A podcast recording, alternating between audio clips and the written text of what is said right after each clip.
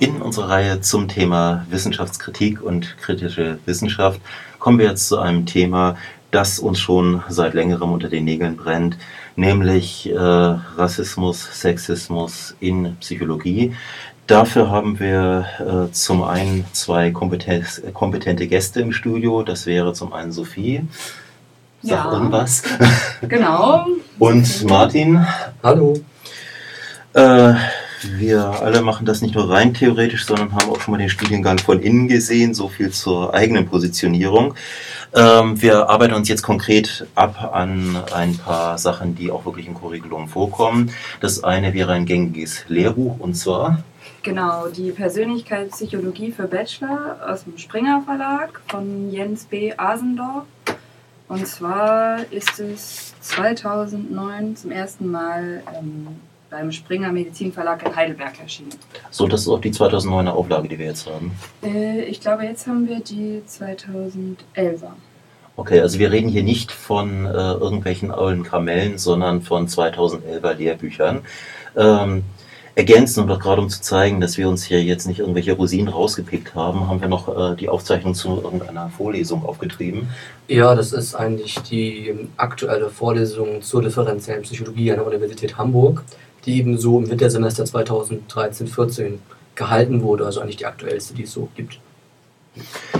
Gut, also äh, das als Querschnitt. Wie gesagt, äh, wir haben das dann Pass pro Tote genommen, um nicht im luftleeren Raum sozusagen zu diskutieren, aber äh, sehen das auch wirklich repräsentativ für vieles, was in der Psychologie sozusagen schief geht. Ähm, dazu sollten wir auch noch sagen, wir beziehen uns hier auf differenzielle Psychologie, also Psychologie sozusagen als Forschungswissenschaft, nicht auf das, was wir umgangssprachlich so unter Psychologie verstehen, also sowas mit Krankheiten, also klinischer, das wäre klinische Psychologie. Das ist auch problematisch, aber das machen wir vielleicht ein anderes Mal. Gut, so viel der Vorrede. Dann würde ich sagen, gehen wir gleich mal in Medias Res und äh, gucken, was haben wir denn jetzt genau an diesem Asendorf und äh, der aktuellen Vorlesung an der Uni Hamburg äh, auszusetzen. Ähm, ich überlege gerade, vielleicht könnten wir nochmal sagen, um welche Hauptkapitel ähm, genau, wir genau. uns jetzt ähm, drehen wollen in dieser Zeit. Und zwar ähm, sind das die beiden Kapitel, äh, das Kapitel 7, was heißt Geschlechtsunterschiede und ähm, das Kapitel 8 kulturelle Unterschiede. Also die Seiten 159 so grob bis 177 dieses Werkes. Ja, wir bleiben jetzt ganz positivistisch mal ganz komplett an der Oberfläche und äh, gucken mal, was stößt uns hier so an konkret äh, problematischen Sachen aus. Also mutige vor oder soll ich anfangen? Ich würde sagen, fang du an mit dem Teil okay. von den Geschlechterunterschieden. Und ihr springt dann am besten rein. Mhm. Genau. Fangen wir, mal, fangen wir mal leicht an. Äh, hier wird auch schon auf Seite 166 äh, in Bezug auf mathematische Fähigkeiten von äh, an mehr, äh, mehrfach von Überlegen, Überlegenheit äh, gesprochen, rein auf sprachlicher Ebene schon mal was, was wir uns merken können oder was wir äh, sozusagen ähm, im Auge behalten sollten, als dass ähm, ja durchaus kein neutraler oder kein, kein rein wissenschaftlich beschreibender Begriff sozusagen ist, sondern schon sehr konnotiert, schon sehr stark äh, gefärbt. Ähm, dann mh, Ähm, Sollen wir dazu jetzt noch einen Beispielsatz? Ähm, ja, gerne. Könnten wir, zum Beispiel könnte man dazu äh, mal verlesen. Besonders ausgeprägt ist die männliche Überlegenheit bei mathematischer Spitzenbegabung. Auch schön auf dieser Seite, geschlechtergetrennter Mathematikunterricht fördert bei Mädchen das Interesse an mathematisch-naturwissenschaftlich, nicht aber ihre mathematischen Fähigkeiten. Ähm, Darüber wird auch noch im Methodenteil zu sprechen sein, weil wir wollten hier erstmal ganz primitiv äh, gucken, was dann so an offensichtlichen Kloppern drin ist. Dann.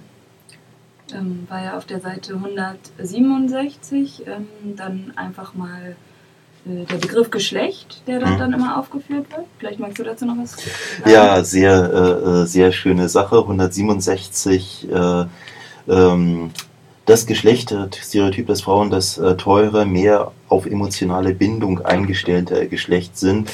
Ähm, äh, also, äh, dass dies bestätigt sei durch äh, empirische Studien. Was hier interessant ist, ist, ähm, dass diese Studien ja zunächst einmal statistische Korrelationen und sagen, ja, im Mittel ist eine höhere, äh, ein höheres Auftreten sozusagen. Und wie daraus jetzt das teure, emotionalere äh, Geschlecht oder so etwas wird, erschließt sich halt auch immanent, erschließt sich also rein aus der Methode dieser Wissenschaft nicht ganz. Ja, zumal Korrelationen letzten Endes äh, in drei, dreierlei Weisen zu deuten wären. Also es könnte sein, dass eine Konfundierung vorliegt, die diesen, die diesen Zusammenhang erklärt. Es könnte in beide Richtungen verlagert sein. Und äh, daher stellt sich eben die Frage, wie man dann rechtfertigen kann, direkt auf eine Persönlichkeitseigenschaft zu schließen. Das ist eigentlich das, was man in anderen Teilen der Psychologie ja als impliziten Fehler bezeichnet. Äh, was war nochmal äh, Konfundierung für Konfundierung bedeutet, dass letzten Endes, also wenn man das klassische Beispiel bringt, im Frühling kommen, äh, äh, kommen quasi die Vögel aus dem, ähm, aus, äh, also kommen zurück äh, und äh, die Geburtenrate steigt Jedoch äh, ist letzten Endes nicht die Vogelrückkehr ursächlich für, die, äh, für den Geburtenzuwachs, sondern eben das warme Wetter. Das heißt, dass dieser Zusammenhang eigentlich über ganz andere Sachen zu erklären wäre und das wird hier schlichtweg mal ausgeblendet. Wir halten also fest, äh, Frauen sind das treuere, mehr auf emotionale Bindung eingestellte Geschlecht, so wie Störche die Kinder bringen. Korrekt. Außerdem masturbieren sie weniger. Oh ja. Genau. Interessant ist hier auch, dass dann in dem nächsten Absatz gesagt wird, diese Ergebnisse dürfen nicht unbesehen als allgemeingültige Aussagen über die Natur des Menschen verstanden werden. Es impliziert ja, als ob das quasi jemand das so gedacht haben muss. Also warum bringt man da einen Satz an, etwas zu verneinen? Äh, also so etwas zu verneinen. Eigentlich müsste sowas von vornherein klar sein. Warum führt man das an? Beziehungsweise was hier verneint ist, ist ja das, was zumindest in den Formulierungen, die wir gerade auf den letzten beiden Seiten sozusagen aufgetrieben haben, äh, zumindest sprachlich sehr nahegelegt wird. Also äh, ziemlich problematisch. Ist im selben Absatz auch noch äh, diese schöne Formulierung. Ähm, ähm, gehören nicht immer Mann und Frau äh, zu einem Geschlechtsakt, sodass kein Geschlechtsunterschied äh, äh auftreten dürfte. Ich denke mal, ich spreche für uns alle, wenn ich sage, nein, definitiv nicht. ähm. Ja, und so geht's munter weiter, würde ich sagen. Oha. Vielleicht können wir noch andere Klopper aufführen. Ja, also die Klopper, die jetzt auf den nächsten Seiten sind, sind eher schon eher methodischer Natur. Also da müssen wir ein bisschen wissenschaftstheoretisch in die Tiefe gehen, sodass wir erstmal nochmal platt weitergehen auf äh, Seite 168, würde ich vorschlagen. Mhm. Äh, wegen der in allen Kulturen bestehenden Geschlechtsstereotype. Das ist so ein Satz, wo ich nicht weiß, wo ich anfangen soll alleine, was sich an mehreren Stellen hier auch noch ver, äh, äh, verdichtet, die Verwendung des Kulturbegriffs, also Kulturen sozusagen als äh, distinkte, disjunkte äh, Einheiten.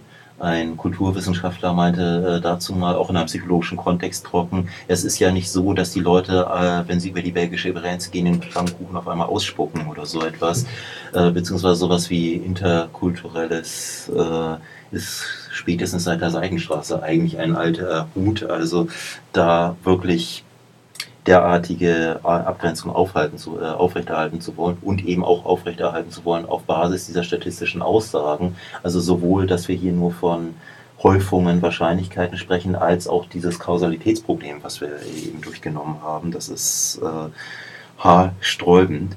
Und halt, da greife ich vielleicht am besten schon mal vor zum äh, ich sag mal, methodischen Teil, ähm, die bestehenden Geschlechtsstereotype, ähm, da ist ein Trick dabei.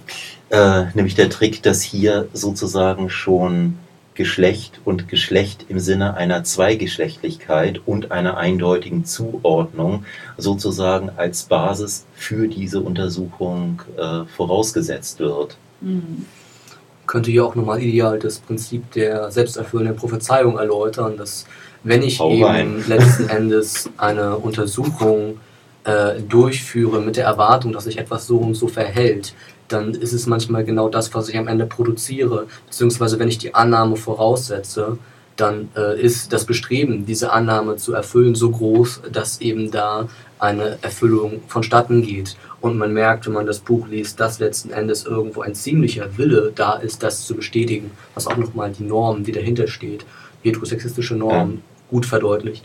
Ja, wobei ich sagen würde, es, es, es geht noch weiter. Es ist zum einen die Self-Fulfilling Prophecy auf dieser sozusagen Ebene dieses Bestätigungsbias oder dass diese Theorien bestätigungsfreudig angelegt werden und natürlich auch bestätigungsfreudig untersucht werden. Eine Publikation, bei der nichts rausgefunden ist, ist keine sozusagen, aber eben auch äh, schon in der Methode angelegt. Äh, diese Frage, was weiß ich, gibt es einen Unterschied zwischen den beiden Geschlechtern, ist eine loaded question, ist eine äh, Suggestivfrage. Das heißt, wie auch immer wir die Frage beantworten, wenn wir sie beantworten, haben wir diese Prämissen eingekauft. Und das, würde ich sagen, ist so eines der zentralen Probleme, dass wir äh, mindestens in der Psychologie, vielleicht auch in dieser Art von quantitativ-statistischer Methodik haben.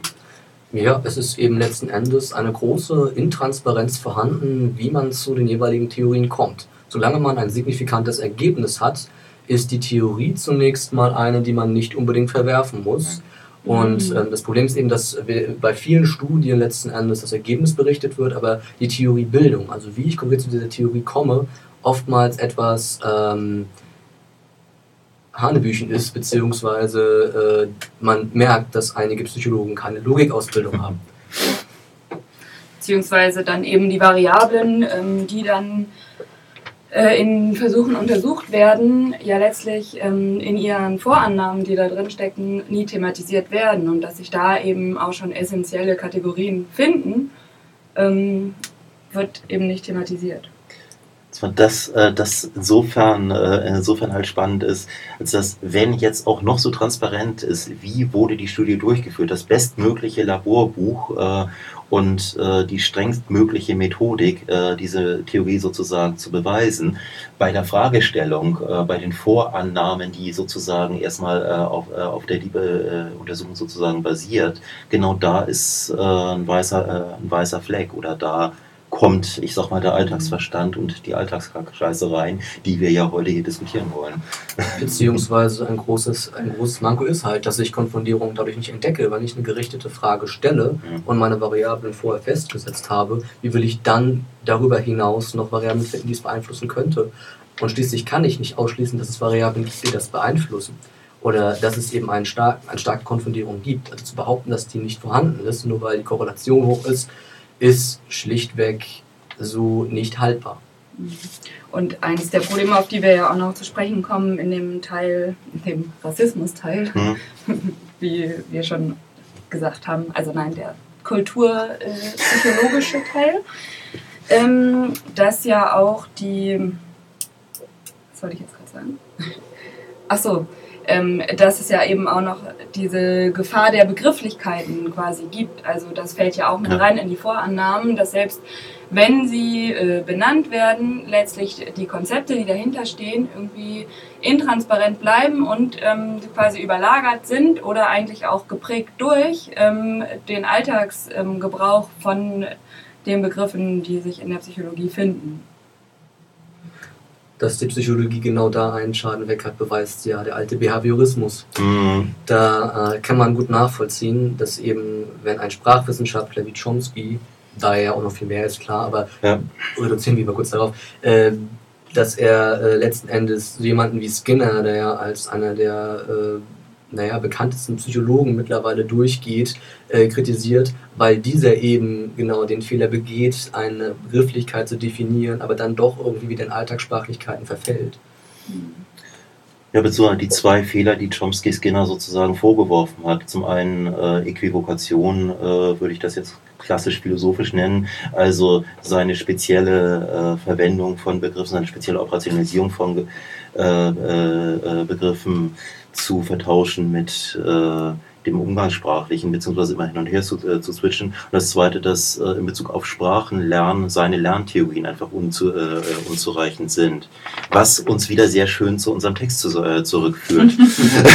Nämlich, hier wird äh, Pseudopluralismus, äh, pseudopluralistisch sozusagen ähm, eine Erklärung der Unterschiede eins höre und staune, ähm, versucht. Und dazu, pseudopluralistisch, äh, werden drei verschiedene Ansätze äh, gebracht. Zunächst einmal geht es um die Frage, ist äh, so etwas wie Geschlecht vielleicht erlernt?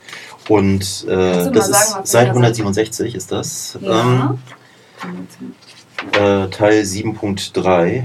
Ähm, und äh, hier wird Lernen äh, diskutiert werden Lernen durch Bekräftigung und Lernen durch Nachahmung.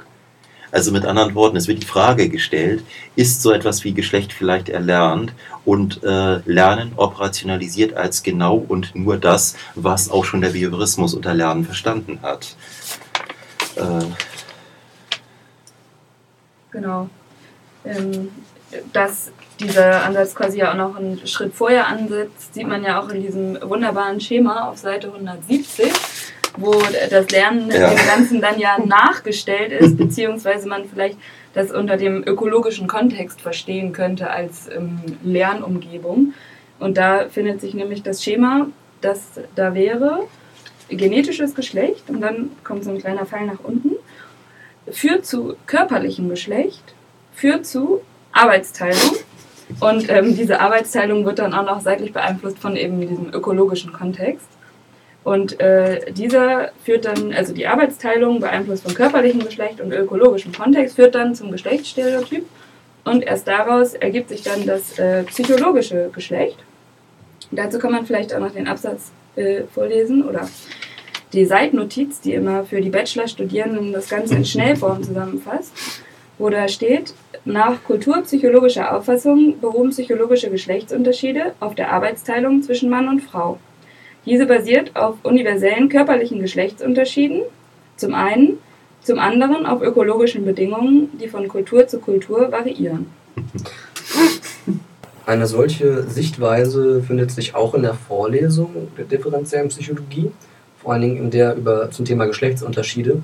Hier wird eine ähm, soziokulturelle Theorie zitiert von Eagly und Wood aus dem Jahre 1999, die da eben annimmt, dass biologisch bedingte Geschlechtsunterschiede Auswirkungen auf Arbeitsteilung in verschiedenen Kulturen und Gesellschaften hatte.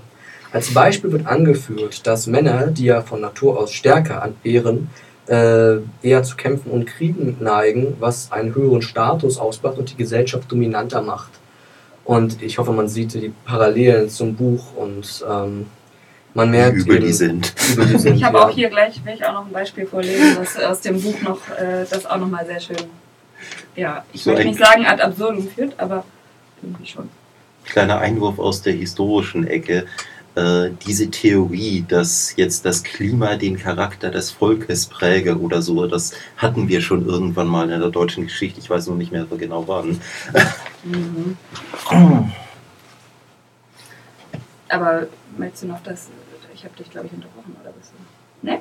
Ich glaube, du warst, oder? Dann ähm, möchte ich nochmal hier ähm, ein wunderbares Beispiel. Wir sind jetzt ähm, im Kapitel 7.33 Evolutionspsychologische Ansätze ähm, zu Geschlecht, zur Erklärung der Unterschiede, Seite 171. Und da gibt es eben folgendes Beispiel. Evolutionspsychologische Vorhersagen von Geschlechtsunterschieden. Ein Mann kann im Prinzip wesentlich mehr Kinder zeugen, als eine Frau gebären kann. Also könnten Männer auf Quantität setzen, viele Kinder mit vielen Frauen zeugen, ohne sich viel um das einzelne Kind zu kümmern. Oder auf Qualität, weniger Kinder zeugen und sich intensiv um sie kümmern, um deren Nachkommenzahl zu maximieren. Frauen könnten dagegen nur auf Qualität setzen. Hieraus folgt unter anderem, diese fünf Prinzipien finde ich auch, ähm, ja, ohne Worte fast, könnte ich sagen. Äh, erstens, Männer sollten weniger wählerisch bei der Wahl einer Geschlechtspartnerin sein und schneller bereit sein, mit ihr ins Bett zu gehen, als Frauen bei einem Geschlechtspartner. Zweitens, Männer sollten bei Geschlechtspartnerinnen mehr Wert auf Jugend und gutes Aussehen als Indikator von Fruchtbarkeit und Gesundheit legen. Frauen sollten höher gewichten, ob der Partner Ressourcen für die Kinder bietet, zum Beispiel guter Jäger, Fischer, viel Land, hoher sozialer Status. Drittens, Polygynie. Ein Mann hat mehrere Ehefrauen. Sollte verbreiter sein, sollte verbreiteter sein als Polyandrie. Eine Frau hat mehrere Ehemänner. Viertens, Männer sollten sich weniger als Frauen an der Kindererziehung beteiligen. Fünftens, Frauen sollten eifersüchtiger reagieren, wenn der Partner eine enge emotionale, nicht sexuelle Beziehung zu anderen Frauen eingeht, als Männer im umgekehrten Fall, weil dies die Bereitstellung von Ressourcen für die Kinder durch den Partner bedroht. Ja, sehr interessant hier auch, ähm, wie da in der Evolutionspsychologie nach äh, Legitimationsargumenten äh, gesucht wird für eine patriarchale Geschlechterordnung beziehungsweise wie eine Geschlechterordnung, bei der wir nachvollziehen können, dass sie nicht so alt ist, sozusagen, oder dass sie unter, äh, nur unter gewissen Bedingungen und unter gewissen Bedingungen der bürgerlichen Gesellschaft überhaupt in dieser Form äh, erst möglich wird, sozusagen hier in die Steinzeit zurückprojiziert äh, wird. Also es ist, es ist ohne Worte meine, wissenschaftstheoretisch können wir sagen, selbst wenn das stimmen würde, was hier, äh, was hier an sogenannten Vorhersagen äh, äh, angeführt und angeblich bestätigt äh, wurde, wäre das immer noch keine gute Theorie, weil eine gute Theorie hat einen sogenannten Gehaltsüberschuss, also macht immer oder sollte immer mehr machen als äh, das Bekannte sozusagen oder hier schon altbekannte, gewohnte ähm, wiederzucoin, sondern neue Erkenntnisse, neue überprüfbare ähm, Hypothesen generieren können. Und die Physik kann es, die Psychologie äh, tut sich offensichtlich schwer, schwer daran. Hier haben wir auch wieder das äh, Prinzip, dass eben die Theoriebildung oftmals fragwürdig ist. Was auch mhm. unter diesem äh, Teil mit den fünf Hypothesen steht, ist, dass, Zitat, die fünf obigen Vorhersagen empirisch weitgehend bestätigt wurden. Das heißt, dass auch hier wieder ein Argument geführt wird, Hauptsache es wurde signifikant. Und dass diese Theorie, die dahinter steht, nicht weiter argumentativ betrachtet wird, sondern lediglich zur Legitimation jedweder Theorie ein Ergebnis herangezielt wird oder wir ahnen den Catch-22, wir ahnen den Zirkelschluss sozusagen. Äh, interessant hierbei, äh, oder hierbei könnten wir fast wieder versuchen, auf psychologische Ebene zu gehen, weil wissenschaftstheoretisch oder rational, äh, rational kriegen wir das irgendwie nicht mehr, nicht mehr eingetütet sozusagen. Ähm, ich hatte das mal irgendwann Wohlfühlgewissheit genannt. Es bezieht sich auf äh, irgendetwas, was naturwissenschaftlich äh, äh wirkt und äh, es äh, äh, und es bestätigt, sagen wir mal, Klischees, die als konservativ sozusagen in der Gesellschaft im Diskurs eingeschliffen sind. Also äh, ist das doch toll, dass es sich so richtig schön wahr anfühlt. Aber ich glaube nicht, dass das äh, das ist, was gute Wissenschaft macht. Mhm. Beziehungsweise wird hier auch wieder unter dem Deckmantel der Objektivität agiert. Man versucht lediglich das, das Studiendesign zu optimieren, also zu gucken, dass man möglichst, äh, Vorsicht Anführungsstriche, objektiv äh, voran, vorgeht. Jedoch ähm, wird, wie gesagt, in der Theoriebildung überhaupt nicht so etwas äh, äh, betrachtet und der Begriff Objektivität auch nicht kritisch betrachtet. Er ist letzten Endes so eine Art Ziel, was verfolgt werden soll. Und dahinter kann man sich natürlich gut verstecken, weil wenn man behauptet, die Studien wurden ja astrein durchgeführt, dann äh, wäre der Gehalt ja schon, wäre das Gehalt ja schon irgendwie passend. Also wäre das, was man daraus bekommt, ja, ist ja objektiv, ist ja die Wahrheit, sind ja Zahlen, gegen die kann man nichts sagen. Während jedoch die Interpretation dessen äh, oftmals ziemlich willkürlich abläuft. In irgendeinem Webcomic mal diesen Spruch gefunden: It must be true, it involves math. ja. ja interess äh, interessant ist das, äh, finde ich, auch auf zweierlei, äh, zweierlei Ebenen. Also zum einen, ich sage mal, die Suggestionskraft wegen diesen mathematisch-statistischen Aufwand, dass es sich doch um objektive Fach, äh, Fakten ähm, handele. Zum anderen äh, eben äh, diese Sache, dass es ja tatsächlich ein gewisser methodischer Aufwand ist, der dort betrieben wird.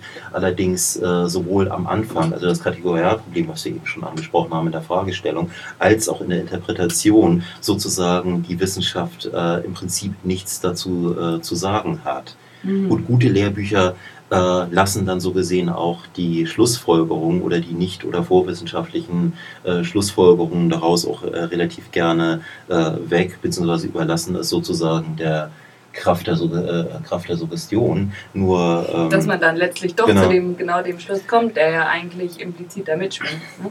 Nur so oder so, was dabei am Ende rauskommt, äh, wäre ja eigentlich das Interessante und da hört sozusagen die Methodik aus oder dazu kann die Psychologie sozusagen überhaupt, äh, überhaupt nichts sagen. Da zieht sie sich auch ganz klar aus der Verantwortung dann letztlich wieder. Ne? Und ähm, trotzdem hat es ja eine unheimliche Wirkkraft, dieses Arsenal quasi an, an Studien, was da produziert wird. Ja, Meta-Analysen, Meta-Meta-Analysen und so weiter und irgendwann man arbeitet ja eigentlich daran, dass äh, die argumentative Schlagkraft von solchen Sachen verbessert wird, nicht daran, dass die Theoriebildung verbessert wird. Ja. Was uns dann ja auch wieder zu dem Punkt bringt, ähm, dass ja da einfach lediglich Studien abgebildet werden, die in irgendeiner Art signifikant geworden sind. Mhm. Publikationsdruck und so weiter, richtig. Äh, können wir das nochmal kurz. Äh Publikationsdruck ähm, mhm. erläutert daran, dass eben ein Studien nach, nach dem sogenannten Impact Factor bewertet werden. Das heißt, wie oft wurde eine Studie zitiert und ähm, letzten Endes ist es so, dass man ähm, in gewissen Bereichen einfach etwas ähm, zitieren möchte, was eben ein Ergebnis darstellt, weil dieses, äh, die Nicht-Signifikanz quasi als kein Ergebnis gewertet wird. Ein anderes Phänomen ist eben, dass wenn schon eine lange eine, eine Theorie besteht, die schon eine lange Tradition hat, würde man eher einzelne Studien dagegen sprechen verwerfen als die Theorie. Oder wenn ein bekannter Forscher mit einem großen Impact Factor ähm, eine, eine Studie raushaut, dann würde man als einfacher Student, der sie widerlegt, auch zunächst mal damit äh, warten, bis sie ähm, quasi veröffentlicht wird. Es ist sogar äh, vermutlich so, dass ähm, oftmals einfach äh, das nicht veröffentlicht wird, weil es eben nicht so glatt ist und äh, die statistische Methode auch eher darauf ausgerichtet ist, etwas signifikant zu bekommen. Weil wenn etwas nicht signifikant ist, dann ist der sogenannte Beta-Fehler, nämlich der, dass ich es falsch beibehalte, nur schätzbar, während mhm. ich die andere Seite vorher ja festsetze. Dadurch ist diese Methode an sich schon oftmals gerichtet, und zwar darauf, es signifikant zu kriegen. Genau, und das führt dann letztlich bei eben diesen Meta-Analysen bzw. der Auswertung davon, was es äh, für Studien gegeben hat bis jetzt und in welche Richtung die zeigen, eben dazu, dass ähm, ein auch durchaus großer Teil der Forschung, der eben keine signifikanten Ergebnisse für eine bestimmte Hypothese gebracht hat, sondern vielleicht eher die Gegenhypothese oder eben andere mögliche Hypothesen, die noch aufzustellen wären, ähm, bestätigt, ähm, überhaupt nicht thematisiert werden und damit ja eigentlich zu ähm, ja, einer, einer Schiefe quasi in der Auswertung ähm, für eine gegebene Hypothese. Kann sich das vielleicht wie so eine Art Sieb äh, vorstellen, das eben hin zur Signifikanz sehr, äh, Signifikanz sehr durchlässig ist, aber eben bei nicht signifikanten Ergebnissen öfters mal zumacht. Das führt eben dazu, dass die Meta-Analyse sozusagen verzerrt ist es gibt mittlerweile, muss man natürlich auch sagen, äh, Portale, die solche Studien sammeln, die nicht signifikant wurden. Mhm. Also es gibt Bewegungen, die das versuchen. Jedoch sind eben renommierte äh, Zeitschriften oftmals so, dass sie, äh, um natürlich auch verkauft zu werden, mhm. ähm, solche schlagkräftigen Ergebnisse veröffentlichen noch zwei Stichworte so in den Raum geworfen. Das eine ist Decline-Faktor. Das äh, ist in letzter Zeit häufiger schon vorgekommen ist, dass bei Replikationsstudien versuchen, der Effekt äh, sozusagen immer geringer wurde. Ähm, das zweite, dass bei Skandelchen sozusagen äh, über Manipulation des Impact-Faktors äh, zwar unangefochten ganz vorne mit dabei die Wirtschaftswissenschaften sind, aber die Psychologie auf dem, äh, äh, äh auf dem Fuße folgt und dann irgendwann die so äh, Sozialwissenschaften einsetzen. Also da könnte einiges im Argen liegen. Ja, jetzt sind wir ja hier schon abgedriftet wieder in größere Überlegungen dazu, was hinter den Methoden auch steckt und welche ja, Unschärfen es da auch gibt. Und ähm, ich bin jetzt aber hier gerade nochmal zurück zum Text gekommen. Mhm. Unter anderem habe ich gesehen, dass bei weiterführender Literatur zu dem Kapitel Geschlechtsunterschiede ein Buch angegeben ist von 2006 von Bischof Kohler. Äh, von Natur aus anders, die Psychologie der Geschlechterunterschiede, Geschlechtsunterschiede, schon in der dritten Auflage. Und mhm. ähm, bin aber auf der Seite, die darüber steht, auch nochmal zurückgekommen auf ähm, den Text, den wir uns auch, ähm, oder den Absatz, den wir uns auch angestrichen hatten. Ähm, vielleicht magst du dazu noch was sagen, Ulla? Mit den, äh, hier, mit den reichen Umwelten. Ja, wobei der, der Absatz mit den reichen Umwelten, das äh, verweist ja schon auf was, was wir äh, am Rande schon äh, äh erwähnt hatten, nämlich ähm, also die, diese, äh, diese, also äh, der Satz hier heißt, in reichen Umwelten, in denen Frauen Kinder praktisch ohne väterliche Beteiligung aufziehen können, aufziehen, zahl, äh, zahlt sich die quantitative Strategie mehr aus als bei knappen Umweltressourcen, bei denen eine väterliche äh, Beteiligung notwendig ist, für, äh, notwendig für das Überleben der Kinder ist. Äh, ich hatte mir daneben geschrieben, ja, der treue Charakter des nordischen Mannes oder so etwas, weil es, ähm, es, es, es verbrämt sich zwar so sozusagen über diesen evolutionstheoretischen Ansatz, aber äh, das, wie gesagt, äh, alleine so ein Zusammenhang zwischen, zu, äh, zwischen Klima, Charaktereigenschaften und äh, solchen Sachen darzustellen, das erinnert dann doch schon an Sachen, die eigentlich nach 45 als überwunden äh, hätten gelten sollen. Mhm. Und letztlich ist es irgendwie auch interessant, dass wir ja in diesem Kapitel Geschlechterunterschiede oder Geschlechtsunterschiede sind und äh, man aber das Gefühl hat, es wird schon die Vorarbeit geleistet für ähm, das, was ich den Rassismus-Teil nenne. Ja, ja, vor allem, es wird von Kultur, Kulturen äh, in einer Weise gesprochen, hatten wir ja auch schon mhm. angerissen, mhm. die äh, kurz gesagt einfach nicht geht aus kulturwissenschaftlicher äh, Sicht. Aber ich würde vorschlagen, wir machen eine kleine äh, Musikpause und widmen uns dann voll dem Rassismus sozusagen.